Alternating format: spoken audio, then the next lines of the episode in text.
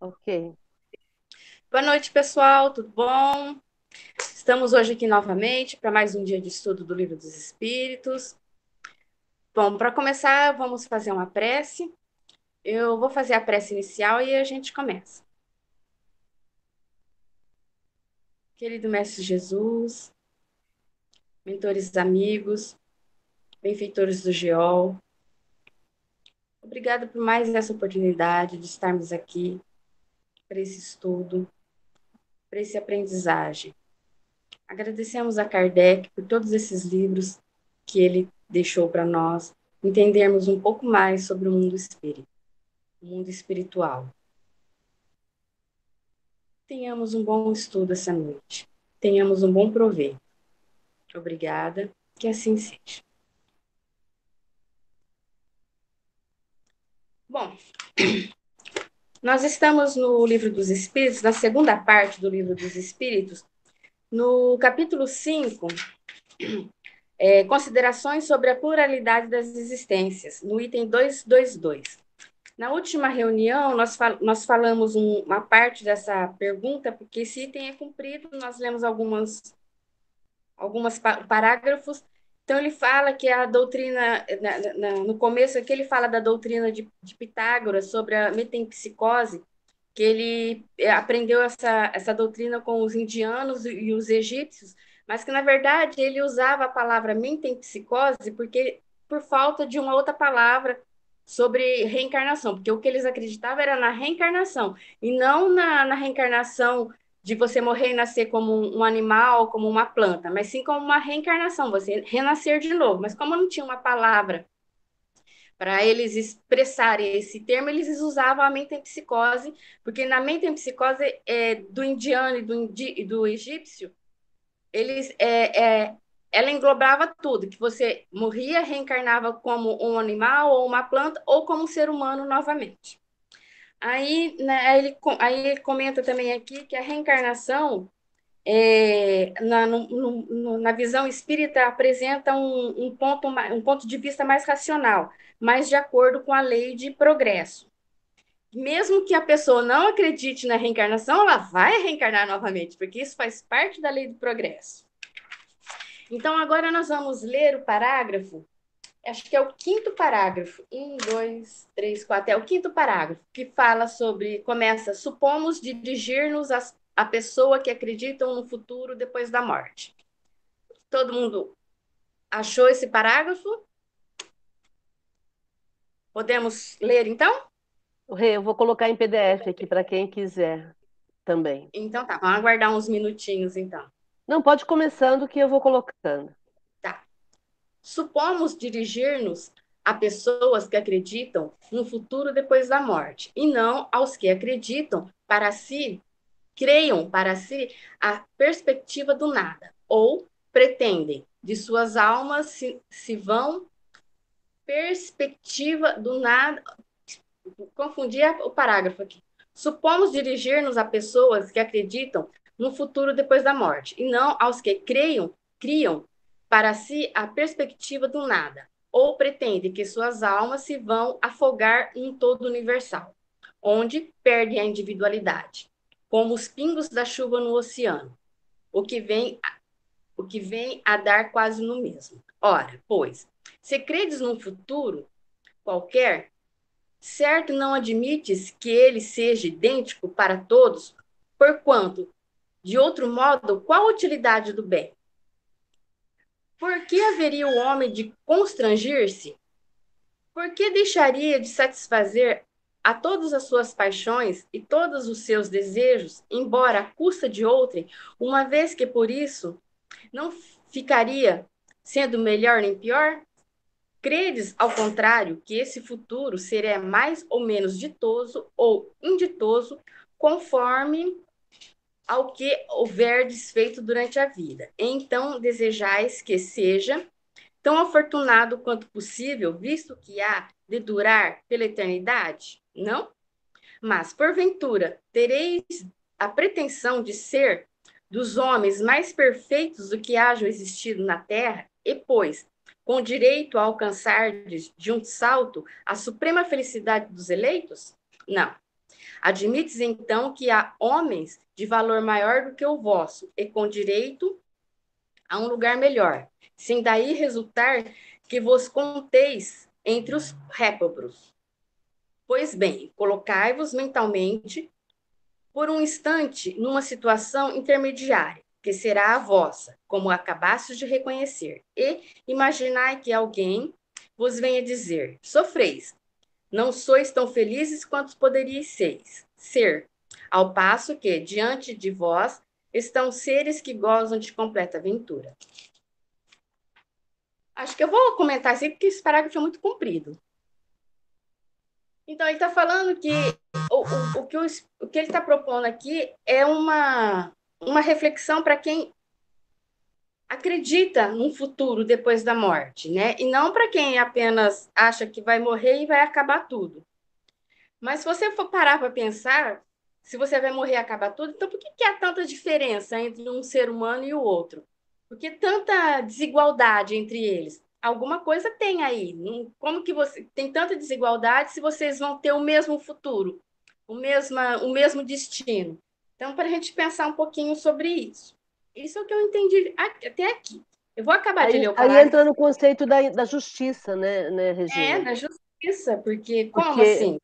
Se existe uma vida depois da morte, então, na verdade, não existiu nada, existe uma vida depois da morte. E eu passo os meus dias focada em me melhorar, em fazer o meu, a minha, o meu melhor, é, seria muito injusto se ao desencarnar todo mundo fosse igual. Todo mundo tivesse, é, tivesse as... Se eu me esforcei e o outro não, como que a gente vai ter o mesmo destino? Exatamente. Para que, que eu vou me esforçar se quando desencarnar todos seremos recompensados da mesma forma, né? Da mesma forma. Quereis mudar na deles a sua posição? Certamente respondereis: que devemos fazer? Quase nada. Recomeçar o trabalho mal executado e executá-lo melhor. Hesitareis em aceitar, ainda que o, que o poder de muitas existências de provações? Façamos outra comparação, mais prosaica. Figuremos que um homem que, sem ter chegado à miséria extrema, sofre, no entanto, privações por escassez de recursos, viesse, viessem dizer: Aqui está uma riqueza imensa de que podes gozar. Para isso, só é necessário que trabalhes arduamente durante um minuto. Fosse ele o mais preguiçoso da terra, que sem hesitar diria: Trabalhemos um minuto, dois minutos, uma hora, um dia, se for preciso. Quem importa isso, desde que me leve a acabar os meus dias de, de acabar os meus dias na fortuna? Ora, que é a duração da vida corpórea em confronto com a eternidade? Menos que um minuto. É uma comparação aqui meia. Quer dizer, você quer mudar de posição com o outro que você acha que está melhor que você? Lógico que você vai falar que quer. Aí, o que você pode fazer? Que nem ele fala aqui, você pode é, recomeçar o trabalho mal executado. Que jeito? Uma nova reencarnação. É assim que eu entendo. Você vai reencarnar e você vai começar novamente. Mas o que seria uma reencarnação para nós? Uma vida inteira? Não. Para nós encarnados pode ser, vai ser uma eternidade reencarnar novamente. Mas para um espírito, isso daí não passa de um, um minuto, um, um, uma hora, é muito pouco o, o, o tempo para eles comparado com a nossa vida aqui. Então, para o espírito recomeçar uma nova encarnação é super bem bem-vindo recom esse recomeço para ele se melhorar. Aí, Márcia, agora acaba de explicar.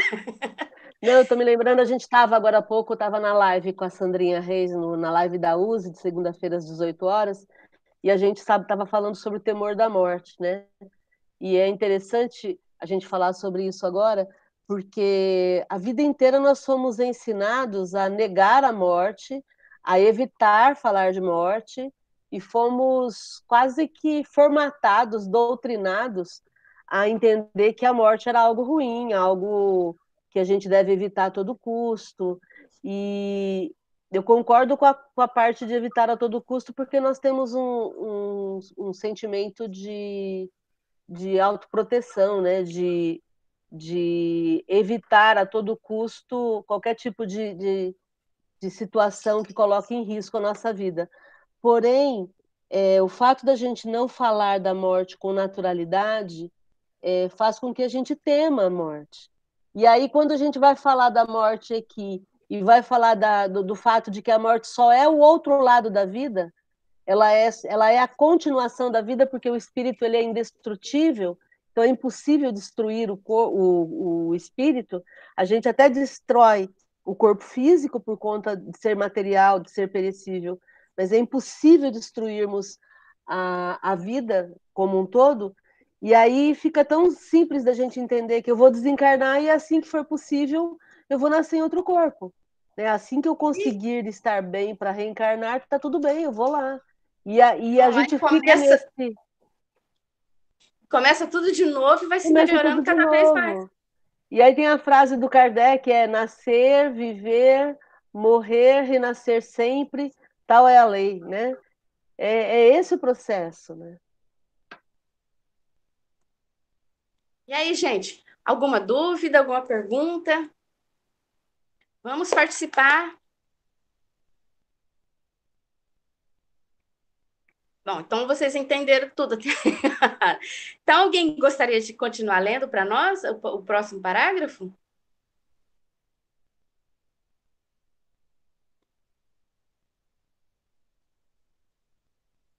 Posso ler, mas o meu livro é diferente. Não Boa noite, gente. A, a, as palavras são diferentes, mas o sentido é o mesmo. É, verdade. Boa noite, gente. Boa Pensamos noite. em fazer este raciocínio. Deus, que é soberanamente bom, não pode impor ao homem o recomeço de uma série de misérias e de tribulações. Concluiremos, por acaso, que há mais bondade em condenar o homem a um sofrimento perpétuo por alguns momentos de erro, ainda que lhe dar os meios de reparar suas, fa suas faltas? Dois fabricantes tinham cada um um operário que podia aspirar vir a ser o sócio do patrão. Ora, ora, aconteceu que esses dois operários empregaram uma vez muito mal a sua jornada de trabalho e mereceram ser despedidos. Um dos dois fabricantes despediu seu operário, malgrado suas súplicas, e ele, não tendo encontrado trabalho, morreu de miséria. O outro disse ao seu per, perdestes. Não. O outro disse ao seu: Perdestes um dia e me deveis outro em compensação. Executastes mal o teu trabalho, o teu trabalho, e dele me deveis a reparação. Eu vos permito recomeçar. Tratai, tratai de executar bem, e eu vos conservarei e podereis sempre aspirar à posição superior que vos permiti, que, que vos prometi. Há necessidade de se perguntar qual dos dois fabricantes foi o mais humano? Será Deus a pró será Deus a própria clemência mais impetuoso que um homem? O pensamento de nosso destino está fixado para sempre em razão de alguns anos de provas, menos quando não tenha de dependido de nós alcançarmos a, a perfeição sobre a terra. Tem qualquer coisa de doloroso, enquanto que a ideia contrária é eminentemente consoladora. Ela nos deixa, ela nos deixa a esperança. Assim, sem nos pro pronunciarmos pró ou contra a pluralidade das existências, sem admitir uma hipótese antes que a outra, diremos que se tivéssemos a escolha, não existe. Se tivéssemos a escolha, não existe ninguém. Não, se, é, se tivéssemos a escolha, não existe ninguém que preferiria um julgamento sem apelação. Um filósofo, um filósofo disse que se Deus não existisse, seria preciso inventá-lo para a felicidade do gênero humano. Poder-se-ia dizer o mesmo da pluralidade das existências. Mas, como dissemos, Deus não nos pede permissão, não consulta nosso gosto. Isto é, isto não é.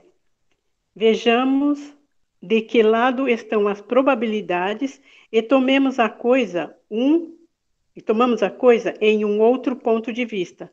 Sempre abstração feita do ensino dos espíritos e unicamente com o estudo filosófico. Continua? E aí, Fátima, o que, que você entendeu? Ah, eu, eu, ele fez uma comparação é, de, de, de, justiça é, na parte material, né? Se um, e dando um exemplo dos homens, se que, que dos operários que foram é, um, que é, não fizeram bem suas tarefas. Um foi despedido, um, né? Um patrão demitiu e o outro deu a chance dele fazer o serviço é, bem feito novamente e galgar aquilo que ele, o, o, cargo que ele, a posição que ele aspirava.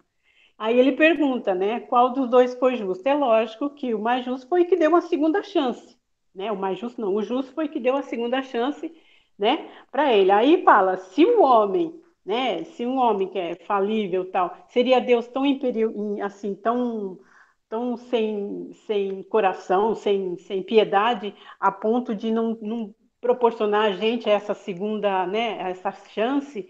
Então fala, eu entendi isso, que na comparação, né, se o homem, né, é, que é tão falível, deu, permitiu a segunda chance, que só Deus, né, que é, que é justo, soberanamente bom, que está sempre nos dando chance, né? Basta a gente é, galgar essa felicidade e procurar fazer cada vez melhor, aproveitando as existências. Acho que foi isso que eu entendi. Sim, também, porque se, como que se, se o ser humano, que, eu, nem aqui, o patrão, né, um homem, deu uma segunda, uma segunda chance para o seu funcionário se aperfeiçoar, se redimir do erro que ele fez. Como que Deus, que é um, um ser supremo, justo, ele não vai dar uma, uma segunda chance, uma segunda reencarnação para a gente se aprimorar. A gente vai errar nessa encarnação, vai, vai morrer nessa vida e acabou, não vai ter uma segunda chance de se melhorar, de alcançar um, um patamar melhor. É, Foi então. isso que eu entendi. É, então, o patrão dá uma segunda chance. Deus dá uma outra existência, e uma outra existência, e uma outra existência, uma outra, Muito até a gente chegar lá. Né? Não dá uma chance, dá várias. É, depende da gente mesmo, né? É interessante que o Kardec começa nesse, nesse parágrafo é, questionando a questão da bondade de Deus, né? É, que bondade existe em você condenar eternamente uma pessoa para ficar num lugar ruim, que aqui ele está falando do inferno, né? Uhum. É, é, por conta da, de, de erros cometidos na, na, presente existência, eu ser condenada de forma é, incontestável para ir para o inferno e não ter mais jeito. Né? Que bondade existe nessa postura de Deus, né? E aí no, é. no, no outro parágrafo, parágrafo ele fala com relação à questão da esperança, né? Que quando eu tenho uma segunda chance, quando eu tenho a possibilidade de me regenerar e, e me reabilitar, é, isso gera em mim um sentimento de esperança. É, eu sinto que eu tenho jeito, né? E é possível fazer de uma forma diferente. E aí é, eu me livro desse julgamento sem apelação, porque na verdade não é um julgamento, né? É a minha consciência que faz com que eu me sinta no céu ou no inferno. E aí, quando eu entendo tudo isso, eu consigo é, vislumbrar a bondade de Deus nas pequenas atitudes, permitindo que a gente tenha uma segunda chance.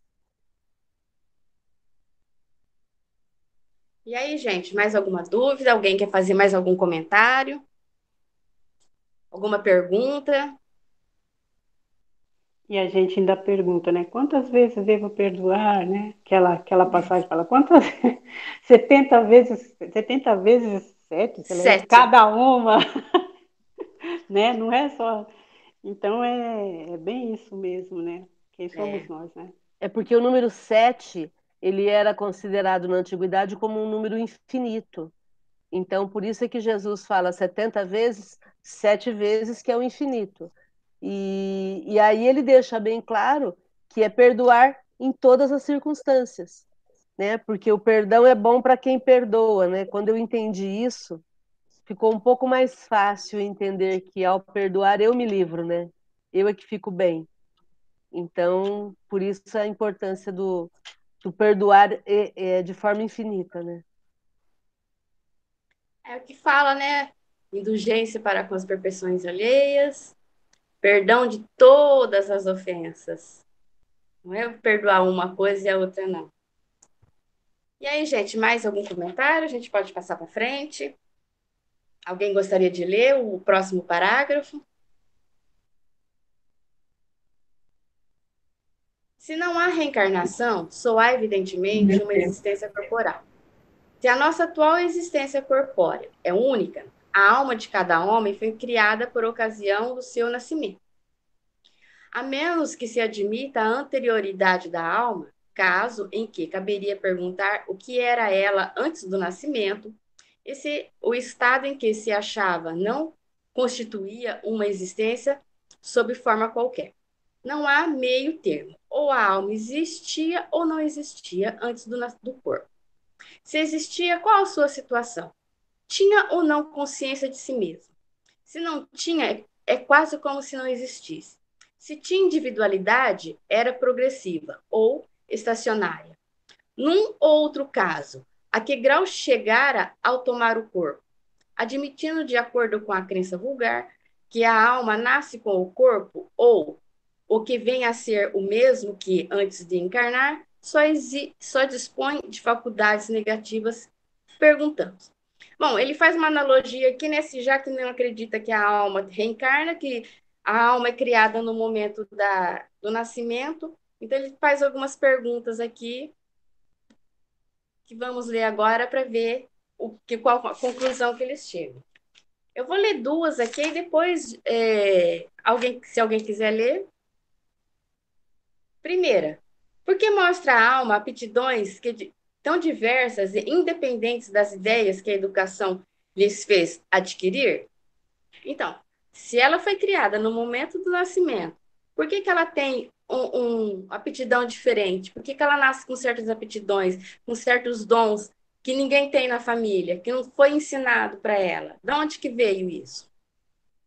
Segunda, de onde vem a aptidão extra, extranormal que muitas crianças em tenra idade revelam para essa ou aquela arte, para esta ou aquela ciência, enquanto outras se conservam inferiores ou medíocres durante a vida toda? São perguntas que vão ficar sem respostas, né? Se for, for considerada que a alma foi criada no momento do, do nascimento. E é isso. Alguém quer continuar lendo? Que eu já estou ficando sem voz. Eu, quero comentar o Eu quero só comentar o comecinho dessa, desse parágrafo, Rê.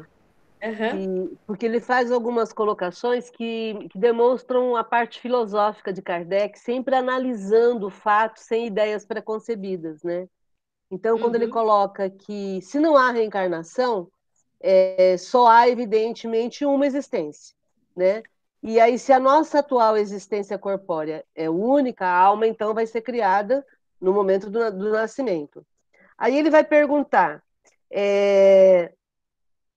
e o que, que ela era antes de nascer? Tá, se ela foi criada, o que, que tinha antes? Não há meio termo, né? Kardec é bem categórico. Ou a alma existia ou não existia. Então, se ela existia, em que situação ela existia? Tinha consciência? Se não tinha consciência, é como se quase não existisse. Se tinha individualidade, essa individualidade progredia ou ela tá, ficava estacionária? Então, num ou no outro caso, é, a que grau chegar ao tomar o corpo? Então, antes de entrar na, no, no, processo da reencarnação, ele vai falar sobre a pré-existência da consciência.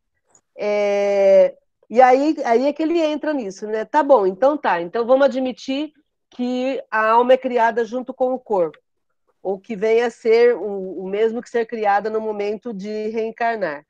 Aí, ela só dispõe de faculdades negativas. Então, perguntamos. Aí é, é onde ele entrou nessas perguntas né, que você fez. É, a diferença de aptidões, é, aptidões especiais que algumas crianças não têm. Aí o Kardec vai esmiuçando para colocar a gente para pensar né, que eu acho que é sensacional em todo esse processo de, de ensino que ele faz através do, do questionamento. Né? Jorge, você ia falar? Ia, boa noite. Boa noite. em, em algum momento também, a gente tem que pensar que eu acredito que essas almas são criadas, né? Porque se você pensar 100 anos atrás, o mundo tinha metade da população que tem hoje.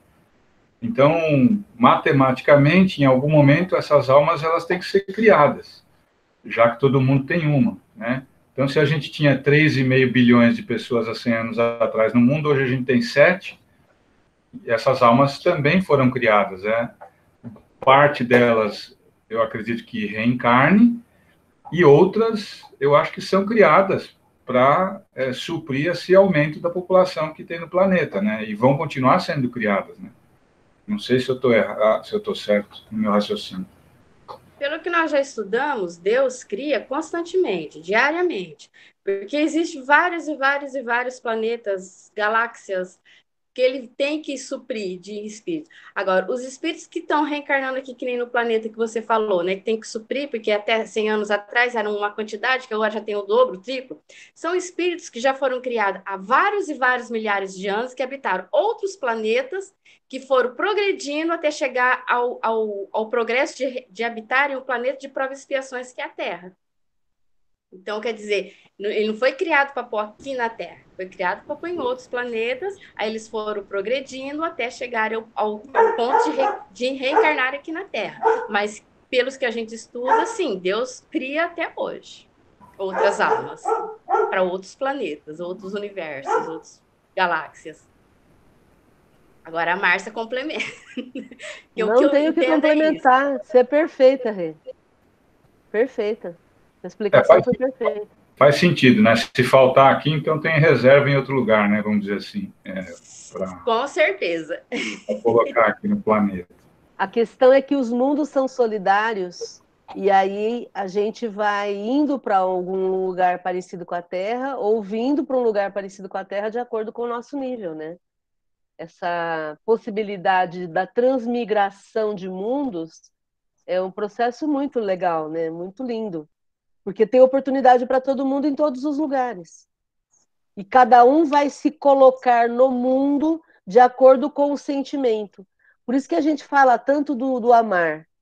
Que se eu estou focada no sentimento do amar, se eu, se eu, se eu sinto essa, essa emoção chamada amor, eu naturalmente vou me conectar com pessoas, espíritos e mundos relacionados ao amor. Né? Não tem como improvisar isso. É, você sente, você pensa, você age. Ô, Márcia, foi na Gênese que a gente estudou sobre esse, essa parte que você falou aí sobre migração, sobre os planetas serem. Foi na Gênese, né, que nós estudamos? Sim, na Gênese. Foi, foi na Gênese. Sim. O livro A Gênese é, de Kardec. É. Mais alguma pergunta, mais alguma dúvida? Ou alguém continua lendo para nós? Eu posso ler, Regina. Então, leia, Jorge. Obrigada. É, item 3. Donde em uns as ideias inatas ou intuitivas que noutros não existem. Eu vou ler a próxima também. Donde, em certas crianças, o instinto precoce que revelam para os vícios ou para as virtudes os sentimentos inatos de dignidade ou de baixeza, contrastando com o meio em que elas nasceram? É, aqui acho que vai muito na. A, ele segue aí o raciocínio da questão 1 e 2, né? É, perguntando por que, que uns nascem com alguns dons, outros não, não nascem, enfim, é mais ou menos assim.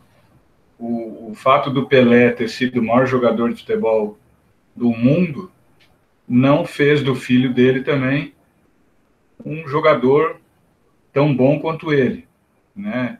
Então significa que as características biológicas influenciam, claro, mas aquele dom que ele nasceu, aquela aptidão que ele tem, é muito difícil você passar de uma geração para outra, né? É, não que seja impossível, a gente tem casos, mas... É que a genética não é determinante. A genética é, favorece, mas não é determinante. É, exatamente. Ela influencia, mas não significa que você é. Eu tenho um caso, né? Eu trabalhei muitos anos pro, pro, com o Nelson Piquet, né? E o Nelson Piquet, como piloto, ele foi fantástico. Né? Muitos, inclusive, acreditam que ele foi até melhor que o Senna. Talvez ele não tenha o carisma do Senna, mas como piloto ele foi muito hábil, um cara muito, né, o, o talento que ele tem é, é realmente é impressionante. Mas ele não passou isso para os filhos. Mais de um tentou ser piloto, teve todas as condições, condições melhores do que a dele. Né? O Nelson começou sozinho, sem nenhum tipo de ajuda financeira. Era um cara que foi lá e se fez por, por si mesmo, né, como piloto. Os filhos já não. Tiveram carro, tiveram pista, tiveram dinheiro, tiveram boa alimentação, bons estudos, enfim. E não conseguiram obter o mesmo êxito, né? Não diria nem sucesso, mas não, não, não chegar nem perto dele, né? Então a gente sabe que o dom, ele mesmo não, não passa de um para o outro, né? Mesmo biologicamente, não, não vai, não adianta. Ele é inerente do espírito, né? É, o é, espírito é isso faz a gente, isso faz a gente ir por, por esse caminho, né? Se você tem tudo de melhor, né, que o seu pai teve, melhores condições, um melhor ambiente, e você não, não chegou nem a um décimo do que ele foi, o porquê disso, né? Você não se esforçou. É, coloca a gente para pensar, né? E, e aí você vai buscando essas respostas como a gente está estudando aqui. É, tem alguma outra resposta que a gente não, não é tão simples assim de, de determinar? É, mas aí entra um, um, um, entendimento que eu acho que é, é, é, equivocado, que é o fato de que eu não posso me comparar com o outro, né?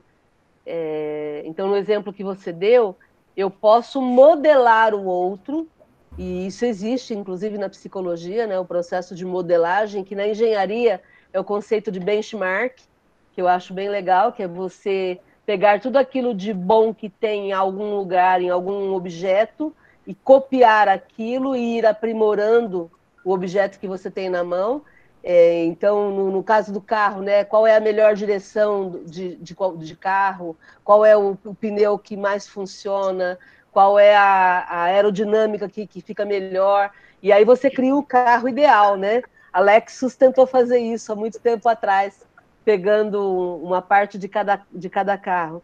É, então a gente tem todo o direito de fazer dessa forma, no sentido de melhorar o, o nosso desempenho, porém sem nos compararmos, principalmente em termos morais, porque cada espírito é um e cada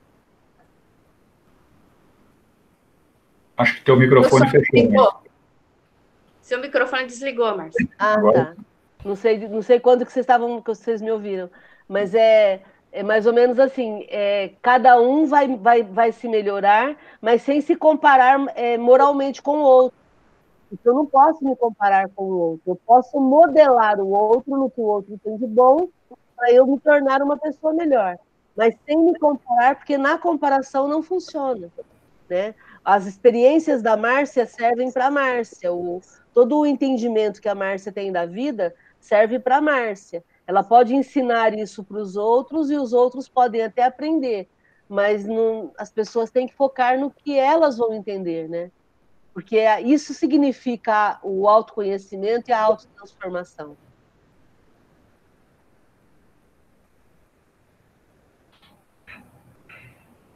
Mais algum comentário, gente?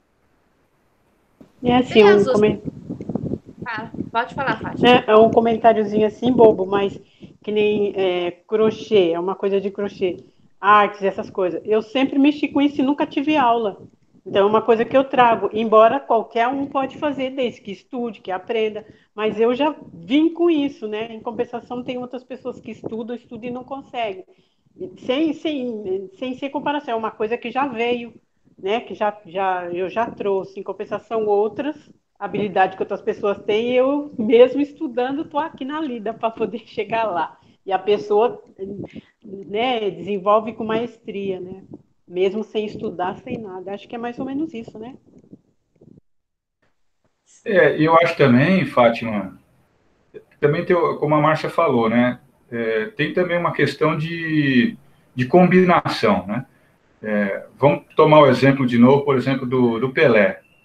Fisicamente, para jogar futebol, ele é um cara perfeito. Né? as dimensões do corpo dele, a estatura dele, o porte físico dele também favoreceu, né? Então é como se a gente unisse o útil ao agradável. Então, teoricamente aí, né, seguindo os estudos, ele tem um espírito favorável que também coincidiu de cair num corpo físico também extremamente apto para aquele talento que o espírito tem, né?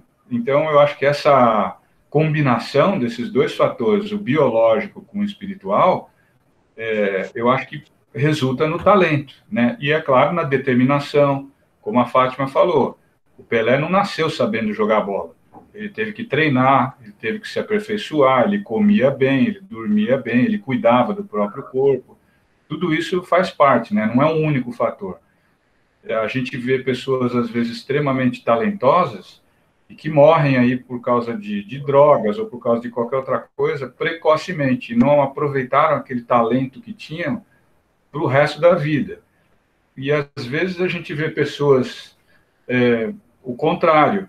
O cara não tem, aparentemente não tem talento nenhum, e ou tem um talento e não tem um corpo físico apropriado para isso. Aquele cientista, o Stephen, o Stephen Hawking, né, o professor Hawkins, o espírito dele, a inteligência que ele tem é um negócio era, né, uma coisa absurda, mas o corpo físico dele não deteriorou, deteriorou e não contribuiu para que ele é, continuasse né, a, a, progredir, a oferecer mais coisas que o espírito dele tinha, a inteligência dele, né?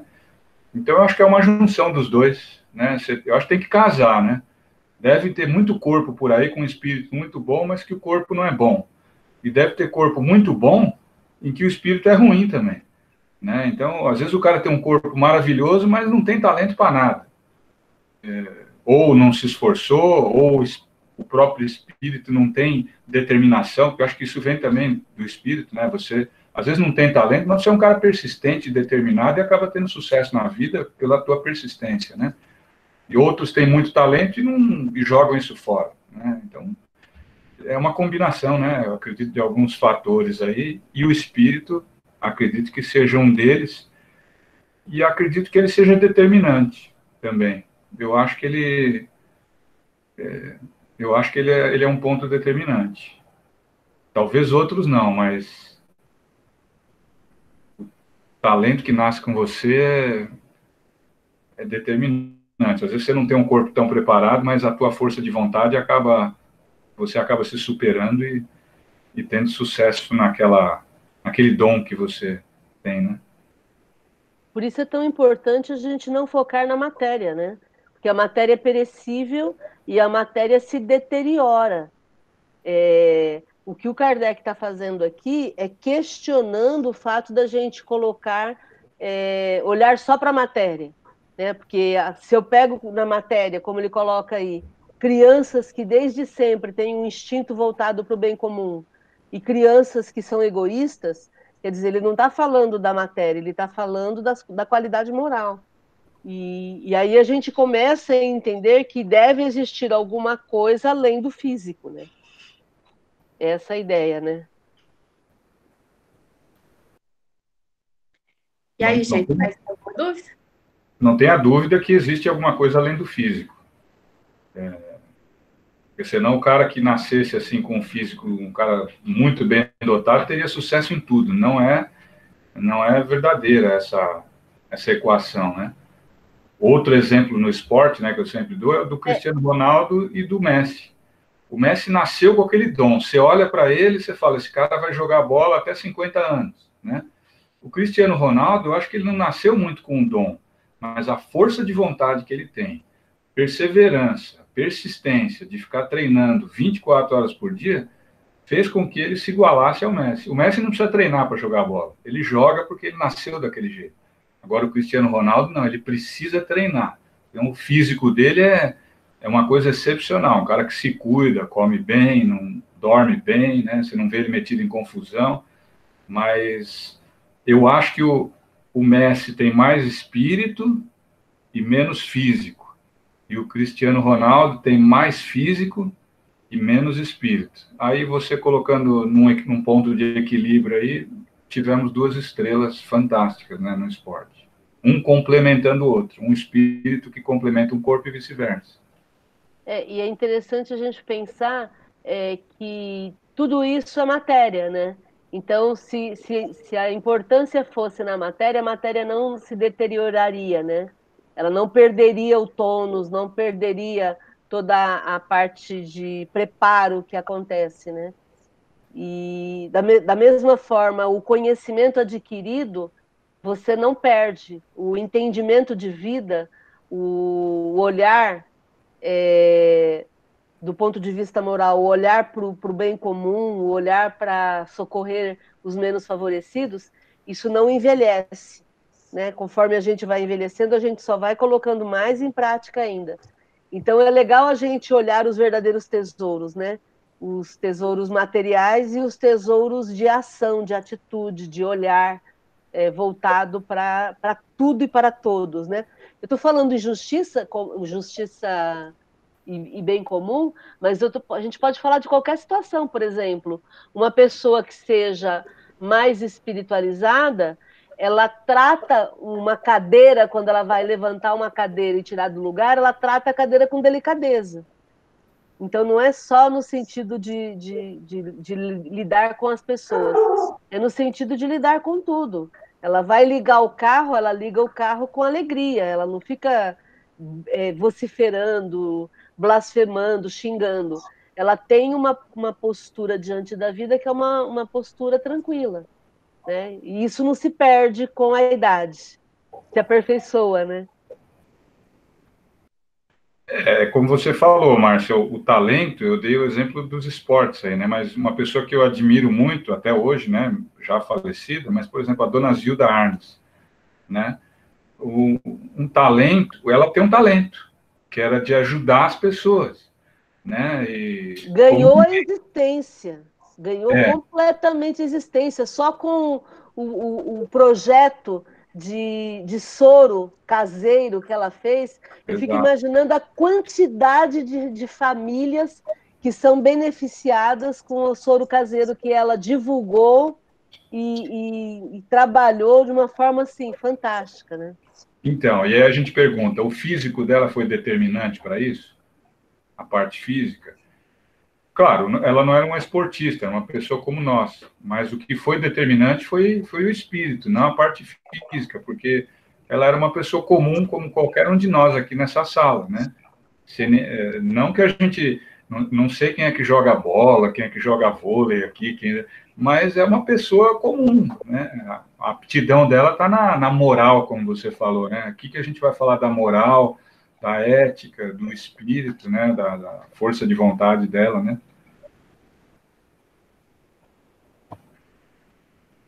E aí, gente, mais algum comentário? Se não, Jorge, você lê as duas últimas, a quinta e a sexta, para terminar essas duas perguntinhas? Leio sim. É, bom, vamos lá, quinta. Por que, abstraindo-se da educação, uns homens são mais adiantados do que outros? Essa é boa também. É, sexta. Por que há selvagens e homens civilizados?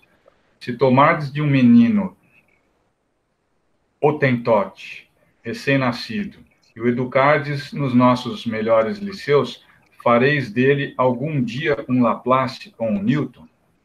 Qual a filosofia ou a teosofia capaz de resolver esses problemas? É fora de dúvida que ou as almas são iguais ao nascerem, ou são desiguais. Se são iguais, por que entre elas tão grande diversidade de aptidões? Disse-á que isso depende do organismo. Mas então, achamos-nos em presença da mais monstruosa e imoral das doutrinas. O homem seria simples máquina, joguete da matéria. Deixaria de ter a responsabilidade de seus atos, pois que poderia atribuir tudo às suas imperfeições físicas. Se as almas são desiguais, é que Deus as criou assim. Nesse caso, porém, por que a inata superioridade concedida a algumas? Corresponderá essa parcialidade à justiça de Deus e ao amor que ele consagra Corresponderá essa parcialidade à justiça de Deus e ao amor que ele consagra igualmente a todas as suas criaturas? Acho e que aí? eu vou. parar por, é, parar por aqui, porque ele, ele é mais longo. Né? É, vai muito da, da, da eu acho que do, do, último assunto que a gente estava falando, né? Por que que, por que, que se, se, a gente fosse só limitado ao ponto físico, né? O ser humano seria uma máquina, né? E, então, eu acho que tanto o físico, tanto as almas, elas são diferentes. E eu não sei se isso é um sorteio, né? Se, né? Não sei como é que funciona essa. Não é sorteio. Não é sorteio. Não sei se é sorteio. Se, ah, eu vou nascer naquele. Tem três para nascer. Qual que eu escolho? Eu caio Todas nele. as aptidões que você tem, o conhecimento que você tem, você adquiriu de outras reencarnações. Você traz. Eu, eu, que eu digo assim: tem, du tem duas crianças nascendo ao mesmo tempo, qual que eu vou cair? Nessa ou naquela? Né? É isso que eu quis dizer, né? É. Ah, sim. Também não, não, é sorteio. É, é, é, modo de dizer, né? Sorteio. A Joana de Ângeles diz que nós já estamos arquitetando os nossos próximos corpos das próximas existências hoje, através da nossa atitude, através do nosso jeito de ser. É, então, nós estamos é, naturalmente interferindo na nossa próxima existência porque é um processo de aquisição, é natural, vai acontecendo. Ninguém vai fugir do que é. Né? Então, eu vou escolhendo mais ou menos o corpo que eu preciso para poder desempenhar minha função na próxima existência. Eu, eu, li uma certa vez, não me lembro aonde, não sei se isso é verdade. Aí pergunto a vocês se são é, bem mais capacitados do que eu para responder. Quando, quando um espírito reencarna, existe uma tendência dele voltar para a mesma família ou próximo daquele ambiente onde ele vivia ou não? Não tem nada a ver. Eu acho que depende do caso, né, Márcia? É, o que a gente sabe é que nós reencarnamos em grupos. E aí, então, nesse grupo, imagina um grupão, né? Não sei de quantas pessoas, de 30 pessoas, 50 pessoas, 200 pessoas mas é um grupão mais ou menos semelhante, mais ou menos afim em termos de, de modo de pensar, o jeito de viver. E aí a gente vai se alternando, né? mas não necessariamente nascendo sempre na mesma família. O que a gente faz é uma alternância e, é, e, e por uma questão lógica. Os meus avós que já desencarnaram, eles vão reencarnar antes de mim, novamente. E aí, quando eu chegar no plano espiritual, eles vão estar encarnados, e daí eu vou reencarnar. Então, é naturalmente os papéis vão se trocando, vão sendo trocados, né? É, e aí também vão sendo acrescentados espíritos que não estavam naquele núcleo e que normalmente não tem nada a ver com aquela, aquele núcleo familiar e vão sendo atraídos para que possam ser é, também é, auxiliados com aquele núcleo familiar. E aí a gente vai fazendo todo esse processo de, de, de crescimento enquanto estamos juntos. Entendeu? Então é mais ou menos assim, mas não existe uma determinação, ah, eu sou desse núcleo. Porque aí se, eu, a gente, se a gente falar isso, a gente vai ser materialista. Né? Não, não, não tem reserva de domínio no plano espiritual. É, então, e aí voltando aqui falando todas essas perguntas, todas essas indagações que estão sendo feitas, é exatamente isso que ele colocou. Se não fosse a encarnação, como é que, sendo Deus justo, dando todas essas, essas propriedades né, que a gente dá a Deus, cadê a justiça se, se a gente vê tanta desigualdade? Daí a, o fato da reencarnação. Se somos nós responsáveis pelas nossas o que estamos passando hoje, tipo é, causa e consequência, né? O que nós vivemos hoje é meio punk de aceitar, mas são consequências de, de, de causas anteriores, né? Se não fosse a, reencarnação, então Deus era, era parcial, ele tomava partido, como dizer, ó, você vai ser rico, você vai ser pobre, você vai ser preto, vai sofrer, você vai ser branco, vai ter uma você foi, né? Então, cadê tudo isso? Né? Então, eu acho bem legal essa, essa comparação de Kardec, que mostra realmente a justiça através da reencarnação, que cada um é responsável, é punk de entender isso, é punk da gente assumir isso, mas cada um é responsável pelo seu BO, cada um é responsável por aquilo que está passando. Pelo menos foi isso que eu entendi. É maravilhosa a justiça, fica bem mais fácil. E eu já falei isso, vou repetir de novo. E foi isso que me fez ir para o Espiritismo, que foi a única que respondeu tanta diferença que eu via, tantas perguntas que eu fazia. Né?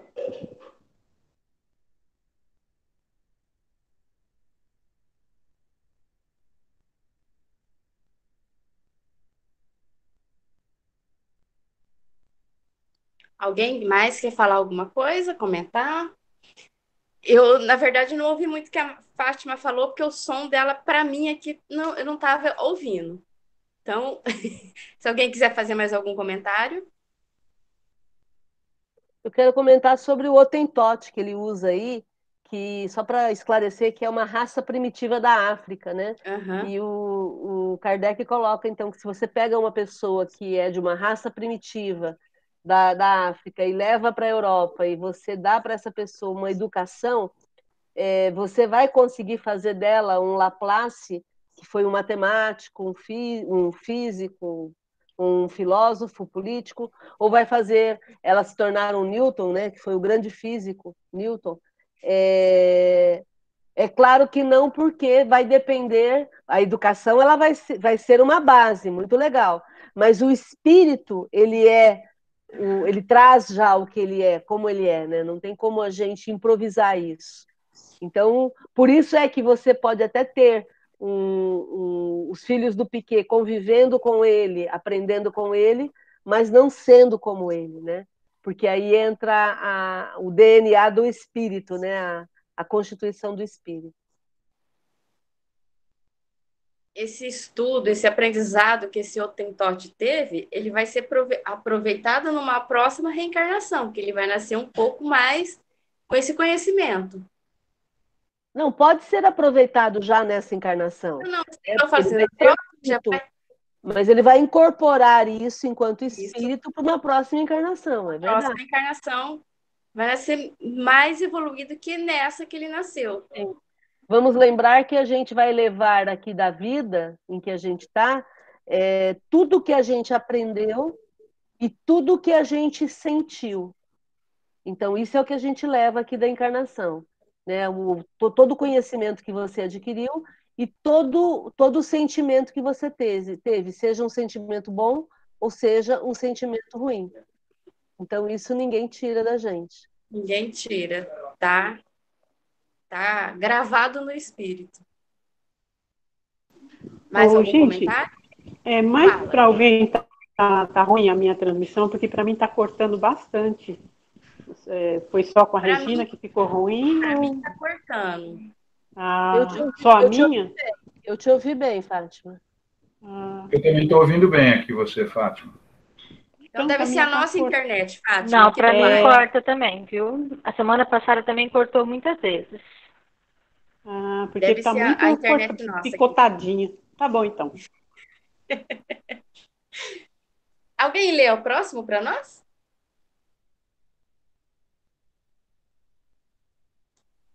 Alguém gostaria de ler? Eu leio. Então, lê, Mar. Admitamos, ao contrário, uma série de progressivas existências anteriores para cada alma e tudo se explica. Ao nascerem, trazem os homens a intuição do que aprenderam antes. São mais ou menos adiantados conforme o número de existências que contem, conforme já estejam mais ou menos afastados do ponto de partida. Dá-se aí exatamente o que se observa numa reunião de indivíduos de todas as idades, onde cada um terá desenvolvimento proporcionado ao número de anos que tenha vivido as existências sucessivas serão para a vida da alma o que os anos são para o corpo. Reuni em certo dia um milheiro de indivíduos de 1 a 80 anos. Suponde que um véu cubra todos os dias precedentes ao em que os reunistes, e que, em consequência, acreditais que todos nasceram na mesma ocasião. perguntareis naturalmente como é que uns são grandes e outros pequenos, uns velhos e jovens outros, instruídos uns, outros ainda ignorantes. Se, porém, dissipando-se a nuvem que lhes oculta o passado, vierdes a saber que todos hão vivido mais ou menos tempo, tudo se vos tornará explicado. Deus, em sua justiça, não pode ter criado almas desigualmente perfeitas. Com a pluralidade das existências, a desigualdade que notamos nada mais apresenta em oposição à mais rigorosa equidade. É que apenas vemos o presente e não o passado. A este raciocínio serve de base algum sistema. A este raciocínio serve de base algum sistema Alguma suposição gratuita? Não. Partimos de um fato patente, incontestável. A desigualdade das aptidões e do desenvolvimento intelectual e moral, e verificamos que nenhuma das teorias correntes o explica. Ao passo que uma outra teoria lhe dá explicação simples, natural e lógica. Será racional preferir-se as que não explicam aquela que explica? Então vamos lá. Então aí o Kardec está propondo agora o entendimento da reencarnação, né? A aceitação da reencarnação como explicação para as diferenças e as desigualdades entre todos. E aí ele coloca que se a gente tivesse como um exemplo é, várias pessoas de 1 a 80 anos, mas cobertas por um véu, a gente ficaria se perguntando por que, que umas são maiores, por que, que outras são menores, né? Só que quando a gente tira o véu e a gente olha, a gente vai ver que são maiores porque tem mais anos vividos. E assim acontece com a aquisição espiritual. É, alguns são mais esclarecidos, são mais desenvolvidos desde criança, porque já juntaram isso em outras vidas. E aí, isso é a prova da justiça divina em ação. A reencarnação, a gente sempre fala isso. Ela é a prova cabal da justiça de, divina agindo na nossa vida. Porque tudo aquilo que você alcança, que você é, junta, é seu. Não tem como tirar isso de você. E aí, essas desigualdades que nós vemos é a demonstração de que existem vidas diferentes, é, experiências diferentes. E é essa diferença que, que gera aquilo que a gente observa como atitudes diferentes das pessoas, né? E aí o Kardec até coloca isso. Quer dizer, essa é uma, é uma explicação simples, natural e lógica. Agora, se além disso as pessoas querem é, usar outras doutrinas para explicar aquilo, explicar de, de uma forma que não explica, aí é uma escolha, né?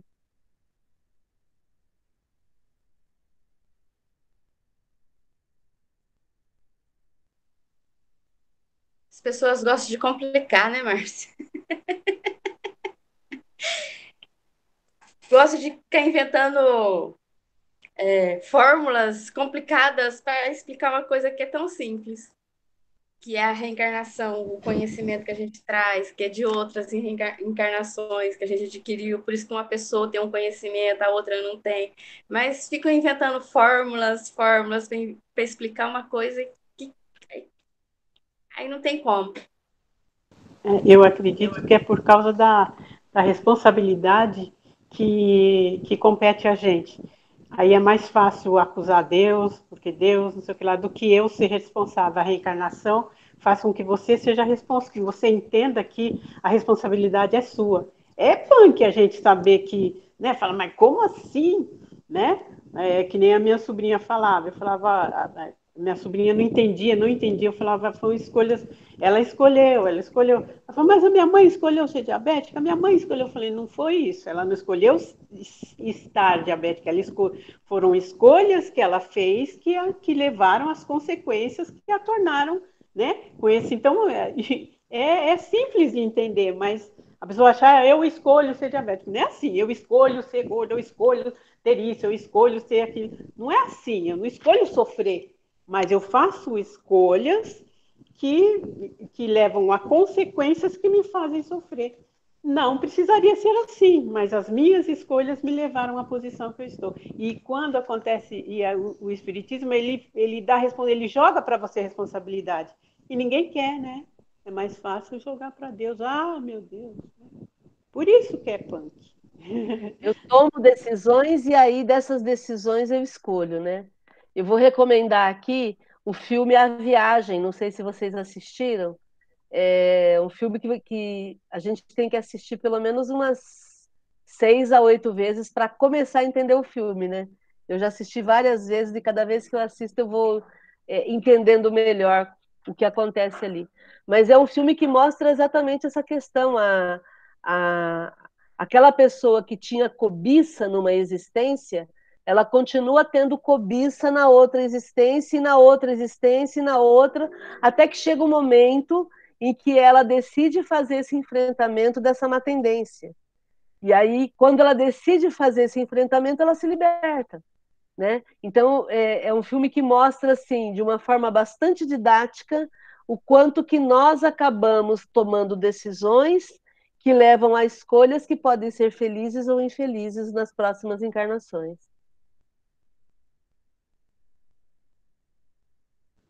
Isso aí. E aí, gente, mais algum comentário? Mais é. alguma.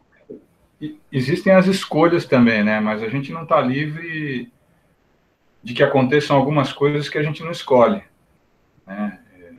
Acho que tem as duas coisas. Mas não existe acaso. É, eu, eu, exato, não existe o acaso, mas a gente vê algumas situações, às vezes, que você fala assim, ah, mas eu não escolhi isso aqui, isso aqui aconteceu eu não procurei isso, né? Então, é, é claro, a gente não acha resposta em todos os lugares, né? É como a justiça divina. É, eu acredito na justiça divina, mas às vezes eu, eu questiono ela. E talvez porque eu não entenda. Mas às vezes eu falo, olha, isso aqui não está certo. Talvez um dia eu vá entender. Hoje eu não entendo. Talvez nesse lugar onde eu estou, eu nunca entenderei. Pode ser que um dia eu entenda. É igual eu estava brincando outro dia com a Malu. Eu falei assim, Malu, às vezes acontece algumas coisas com a gente e a gente fala assim, pô, eu devo ter feito alguma coisa errada na vida passada. E agora, de certa forma, não pagando, mas eu estou. É, não sei assim qual, qual, seria o termo, mas eu estou. É, pagando uma dívida, vamos dizer assim, ou que eu fiz alguma coisa de errado numa vida passada. Mas é igual uma criança, às vezes. Você dá um tapa no bumbum da criança e você fala para ela: Olha, eu dei um tapa no seu bumbum porque você, é, sei lá, fez uma coisa errada. Ela sabe porque está tomando um, um, tapa no bumbum, ou porque ficou de castigo, ou porque perdeu o videogame, né? Você fala: Não, vou tirar seu videogame. Você não estuda. Enquanto você não começar a estudar, eu não vou te devolver o videogame. É diferente de você chegar e dar um tapa no bumbum de uma criança e ela falar, oh, pai, por que, que eu estou apanhando? Eu falo, não, não vou te dizer. É que você fez um negócio errado, mas o papai não vai falar, é segredo. Aí no dia seguinte você vai lá, bate de novo e fala, por que, que eu estou apanhando? É segredo, um dia você vai descobrir. Então, às vezes eu fico me perguntando, é... e esse segredo, né? Algumas coisas, como você falou, Márcia, não existe o acaso, mas eu fico pensando em algumas coisas que eu não escolhi, mas aconteceram e sem eu escolher, né? Não era uma vontade minha. Ah, mas você fez alguma coisa para que isso acontecesse. O quê? Né? Então, um exemplo assim, tá? Vou dar um exemplo triste, mas que eu fico pensando. Uma vez um menino aqui em São José do Rio Preto foi comprar um sapato com o tio dele. Dois caras entraram lá, tentaram assaltar uma joalheria ali no centro de Rio Preto e entraram em confronto com um policial. O menino estava comprando um sapato com o tio, uma bala perdida acertou esse menino. Que escolha esse menino fez, ou o tio dele fez, para que isso acontecesse? Ah, o tio dele levou ele para comprar um sapato, por isso que ele tomou um tiro. Isso é uma escolha? Não é. Ah, ele estava no lugar errado na hora errada. Quem é que escolheu isso? Então, são perguntas que é, Está aí a graça da coisa, né? Nós não somos máquinas. São perguntas que você fica pensando, pensando, pensando. Um dia acho que eu vou ter uma resposta, mas talvez não seja aqui, né? É injusto eu atribuir, por exemplo, ao livro dos Espíritos, ou ao Kardec, ou todas as nossas reuniões, ter uma resposta para esse tipo de coisa. É muito, seria muito injusto da minha parte se eu, se eu é, é, tratasse isso como obrigação, né? Eu tenho que achar essa resposta. Não. É, como eu falei, eu acredito na justiça divina, mas tem algumas coisas que às vezes eu fico perguntando quem é que escreveu esse código aí, por que, que fez desse jeito, não podia ter feito de outra forma, né? É, a justiça humana também é assim, né? Tem algumas coisas que a gente não entende. A justiça humana, ela não anda junto com a moral, em alguns casos. As leis, né? A lei e a moral nem sempre andam juntas. Mas é... Então, Jorge, então, Jorge, no Evangelho segundo o Espiritismo, tem um capítulo que fala sobre as causas atuais das aflições. Eu também, eu me indaguei muito também, foi o que me deu resposta. Eu também não entendia muita coisa e é como eu te falei, é punk, meu filho, é punk, mas te conforta, sabe? Quando você vai lá e lê, estuda, e dá uma olhadinha lá no, no, Evangelho segundo o Espiritismo, causas atuais das aflições, um negócio assim. É, lá é dar uma explicaçãozinha para isso. Agora, se você vai aceitar ou não, já é outra coisa. Mas dá, uma, dá um certo conforto, sabe? Um certo, um certo norte para a gente. Entendeu? Eu não sei, né? É uma dica para você que me ajudou bastante, porque eu também indago muito, assim como você, mas fica mais leve quando você vai estudando, entendeu? Dá um confortozinho. Sei lá, é uma dica.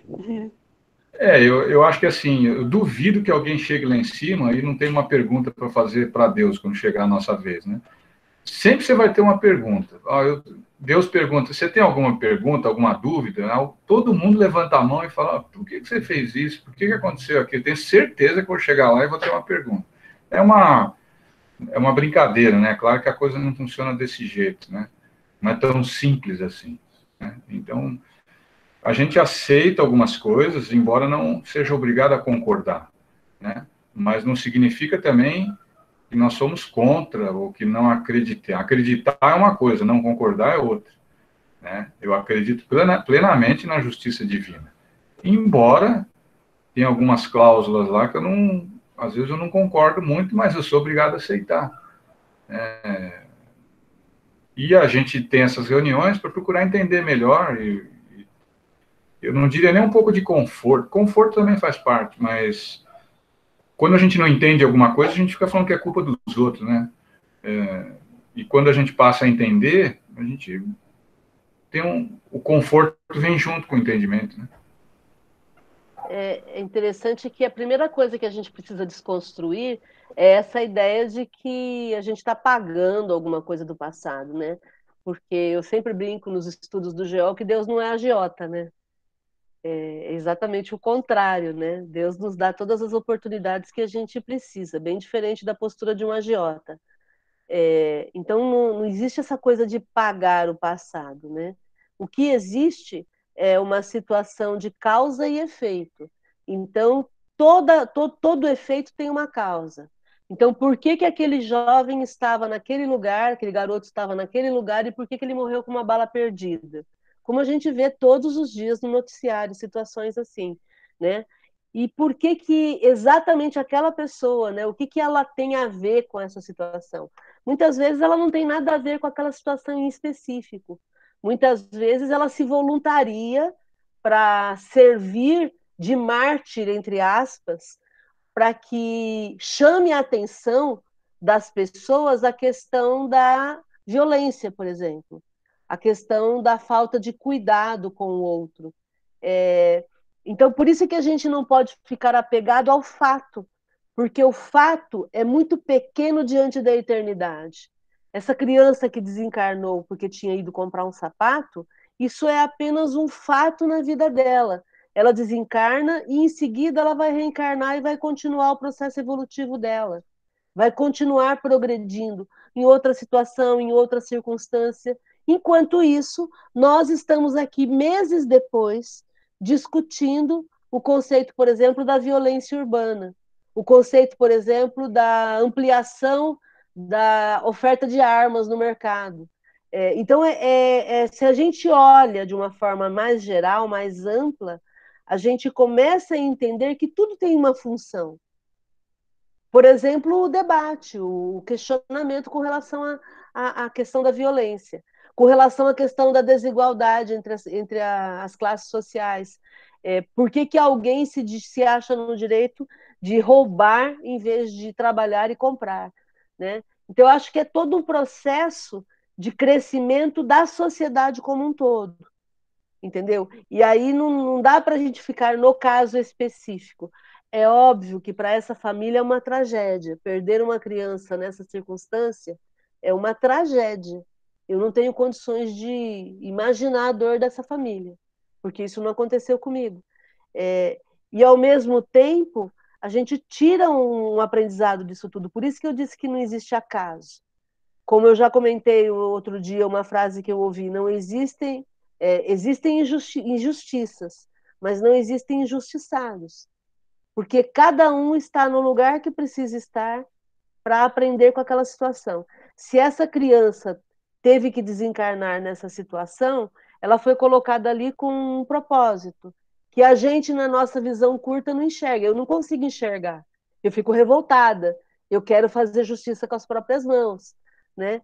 E, e aí, quando eu tiro esse olhar imediatista e olho para o todo, é, a gente começa, por, por exemplo, a, a, questionar a questão da atuação da Guarda Municipal, como aconteceu na época, né? como que eles chegaram para essa ocorrência completamente cheios de boa vontade, sem ter a mínima ideia do que estava acontecendo.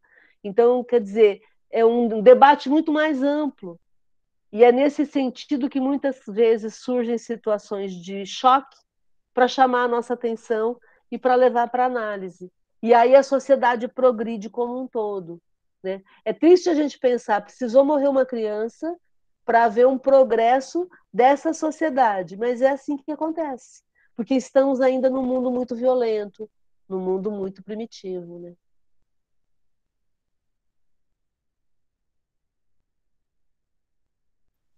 E aí, gente, tudo bem? Foi muito bom o estudo hoje, debatemos bastante coisa interessante. Nós vamos encerrar então, que já são 9h13. E semana que vem a gente volta no mesmo assunto. Alguém, se tiver alguma dúvida, traz para a semana que vem a gente retornar ao assunto e tirar as dúvidas que ficaram. Quarta-feira a gente tem o estudo do livro dos médiuns, mesmo horário. E na quinta-feira, a Academia da Felicidade. Todos estão convidados. Então, vamos fazer a prece. Eu queria pedir para a Fátima fazer a prece de encerramento para nós. Você faz, Fátima?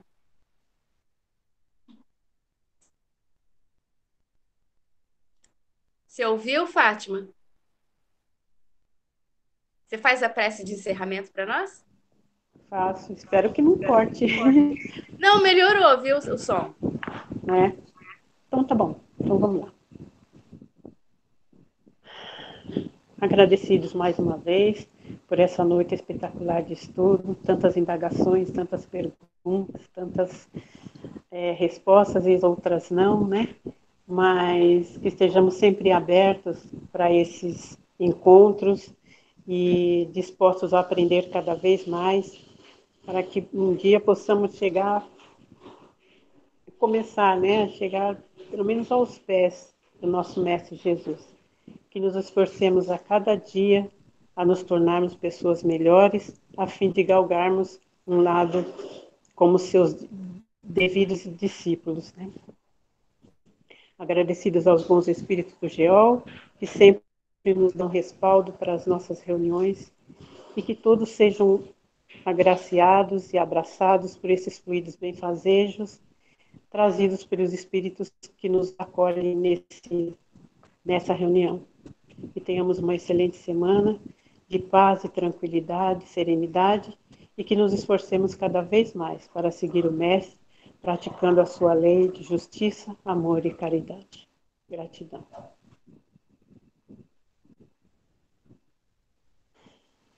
Boa noite, gente. Tchau, tchau. Beijo, beijo.